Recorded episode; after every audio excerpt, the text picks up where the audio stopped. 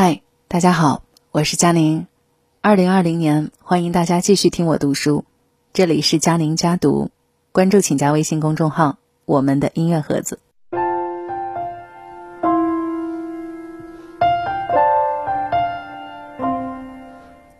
今天看了一篇好文章，迫不及待的想要和大家分享。文章来自于公众号“必读好书”，作者月月。题目是。孩子，余生很贵，请远离心穷的人。王尔德曾说：“在我年轻的时候，曾以为金钱是这个世界上最重要的东西，现在才知道，的确如此。”是啊，成年人的世界，没有钱就没有了选择生活的权利，没有钱就没有了底气和安全感，没有钱，甚至有的时候连活下去的机会都没有。可是，孩子，你可曾知道，这个世界上还有比贫穷更可怕的事，那就是心穷。物质上的匮乏尚且可以用金钱来弥补，心若贫瘠，就注定一生荒芜。心穷的人呢，都笃信“我弱我有理”。去年，杭州滨江黄女士的宝马车被一个快递员的电动车撞了。当时快递员正玩着手机，撞坏了黄女士车的左前灯，维修费需要一万多块钱。虽然交警判定快递员负主要责任，但也劝黄女士说快递员挣钱不容易，让他少赔一点。黄女士也同意了，答应只赔偿四千块就行。可等到约定旁的时间，黄女士等到的不是道歉，而是劈头盖脸的指责：“你那么有钱，又不差这点钱。”为什么一定要我赔？你看看，心穷的人总是会把穷当成自己的底气，明明犯了错误，非但没有承认的勇气，还用“我弱我有理”当成拒绝赔偿的挡箭牌。这个世界上穷的人并不少见，只不过有的人穷一辈子，有的人穷一阵子。穷不可怕，可怕的是心穷。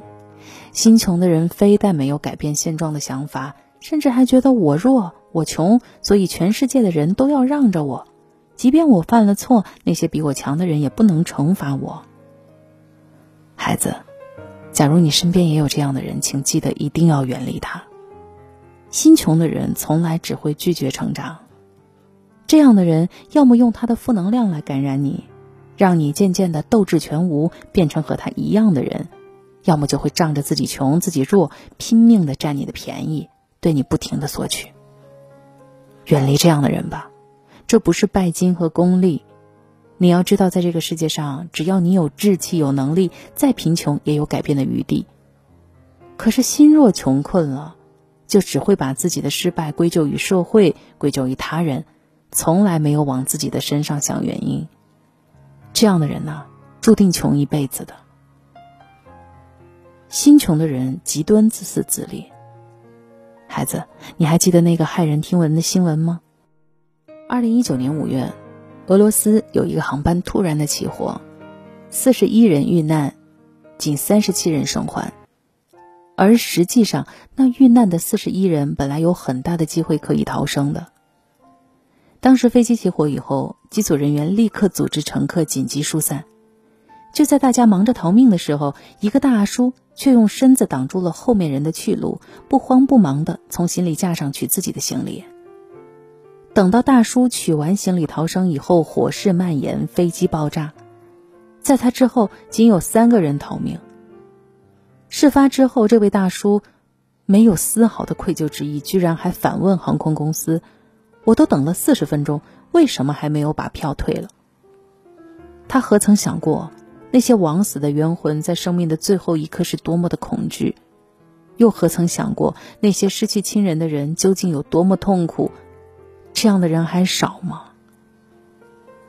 孩子，你还记不记得，在广东发生的啊毒保姆案？女保姆何天带毒杀七十岁雇主，还供认自己以类似的方式在一年半之内作案失踪。原来何天代认为，一旦有人雇佣他，如果做不到一个月，老人去世了，雇主也要给足一个月的工资。于是他毒杀了一个又一个的雇主，原因只有一个：拿到一个月的工资。你看，这就是新穷人的逻辑。如果这个世界不能满足我，那就让这个世界去死好了。这样的人和得不到玩具就赖在地上跺脚发疯的婴儿有什么区别呀？孩子，假如你身边也有这样的人，记得一定要远离他。他们只会以自我为中心，极端的自私自利，从来不会把别人放在心上。在麻烦别人的时候，他们理直气壮；伤害别人的时候，更是理所当然。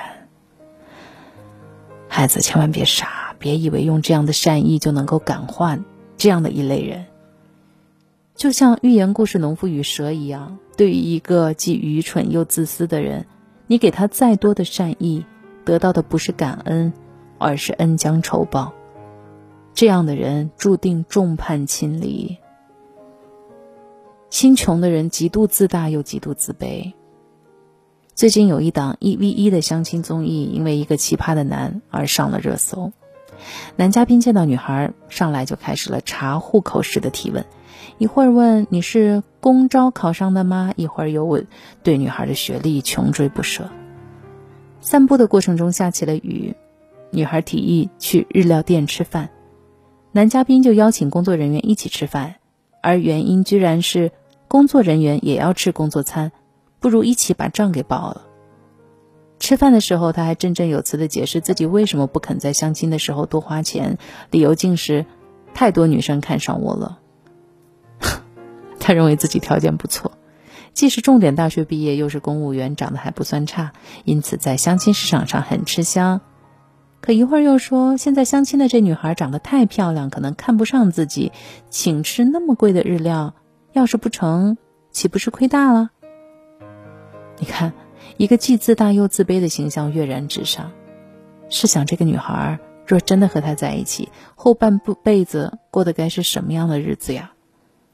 可惜，这样的男人在生活中并不鲜见。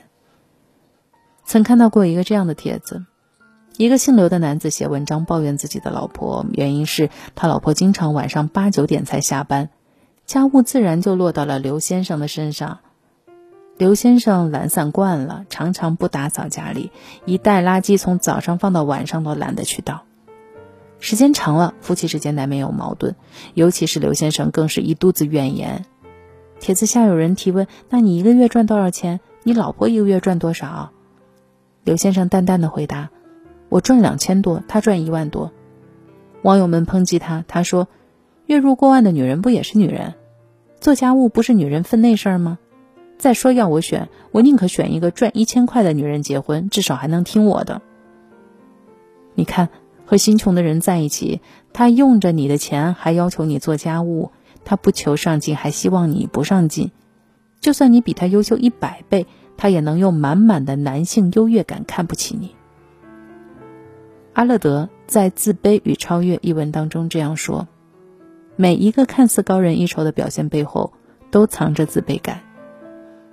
婚姻原本是一段你来我往的长情告白，可是要是嫁给了心穷的男人，婚姻变成了一场较量。”他比你强，他看不起你；你比他强，他也要把你拉到比他低的位置，然后看不起你。夫妻之间就算是再深的感情，也会在无谓的较量中消失殆尽。这样的人注定撑不起一段婚姻。余生很贵，记得离开心穷的人。还记得知乎上有这样一个问题：心穷的人到底缺什么？其中有一个高赞的回答是这样说的。心胸缺开阔，眼光缺长远，骨子里缺志气，生活里缺情趣。心穷的人没有勇气改变现状，没有能力撑起婚姻，甚至更缺少一颗感恩善良的心。为了自己一点蝇头小利就能够毁掉别人的人生，这样的人甚至不配为人。孩子，生活的贫困并不可怕，只要内心富有。贫困往往能够成为激发人们上进的动力，而如果心穷了，即便你给他再多的钱，都无法改变他们的人生。人生很贵，请记得离开那些心穷的人，更不要成为心穷的人。无论我们身处于人生的什么境地，顺境或逆境，我们都要常怀一颗良善的心，保持成长，保持上进。只有当你不把困境归咎于他人，才能拥有不惧风浪的能力。愿你的余生，眼里有光，内心富足。这就是今天的文章分享，我是佳宁，晚安。